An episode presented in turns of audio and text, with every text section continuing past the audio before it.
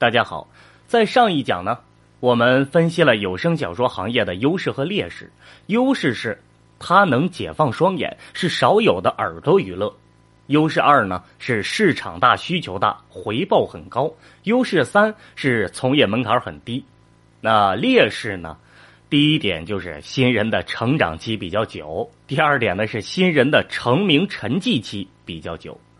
但其实啊，无论外面的市场怎么样，练好基本功，赚钱就简单很多。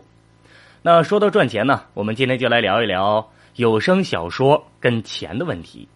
第一点。有声小说主播的收入构成，哎，我相信很多同学是比较关心这个问题的。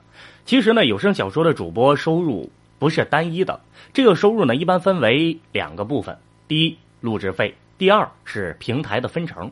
接下来呢，我们来详细的讲一讲啊。我们先说一说录制费。所谓的录制费呢，就是平台或者是工作室委托你来录制某部小说，按照你做出来的音频时长按小时来结算。一般来说呀，新人每小时六十到九十吧。有了半年、一年的录制经验，差不多就到了每小时一百到两百。有两年以上的录制经验，差不多就到了每小时三百以上了。那关于怎么接到单、拿到更高额的录制费，我会在接下来的课程里面分享给你，记得坚持听课哦。那我们再说第二点的收入构成，平台分成。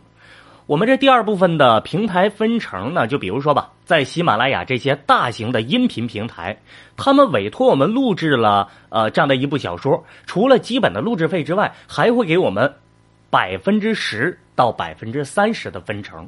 这个分成啊，指的是平台上架你的作品，他卖了多少钱，就按照给你约定好的百分比给你分钱，这属于一个被动收入吧。你这毕竟啊，你这录好了往那儿一放，你是休息了、吃饭、睡觉了。但是你听众他作息时间是什么时候都有的啊，只要他听了，你就有所收入。这个就是我们有声主播收入的最大魅力。就像呢，我去年啊认识一个主播，呃，这个运气很好，他呢有一本书被平台给卖火了。我们一起吃饭的时候呢，他他就跟我说啊，说这分成是真爽哈。就咱俩现在在一起喝酒，我后台平均下来每分钟都会进账两块钱。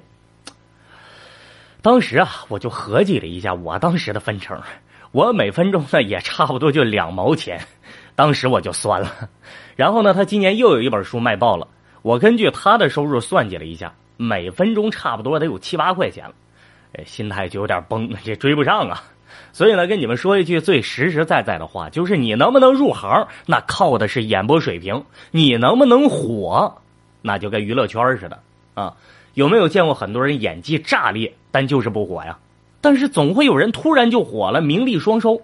所以呢，我们新人刚入行的时候，你就别考虑你能不能火，咱就先老老实实的把水平提升起来，咱先把搬砖钱挣了再说。明白什么是搬砖吗？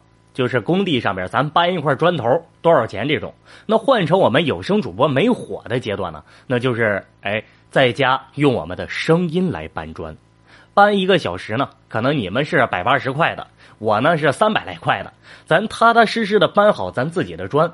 哪天要是搬火了，能躺赚分成了，那就算你命好；火不了，咱就赚个录制费，他也不亏。可能听到这里啊，你会觉得很好奇，哎，到底什么样的作品可以去赚分成呢？其实有两种途径，第一是接喜马拉雅平台的录制任务，这种呢需要编辑去审核你的试音质量，那需要啊你有呃就是编辑会去综合考量你的基本功啊，呃比如说基本功啊、配音技巧啊、旁白画面感的强弱呀等等这些技巧的水平层次。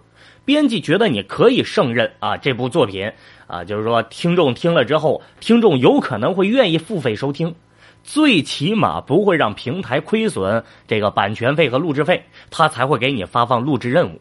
而这些规则和技巧呢，也是新人自己不可能掌握得了的，也是因为这个才导致了这行入行需要有个老师来带。那第二种分成的可能呢，就是我们自己拿到的版权授权。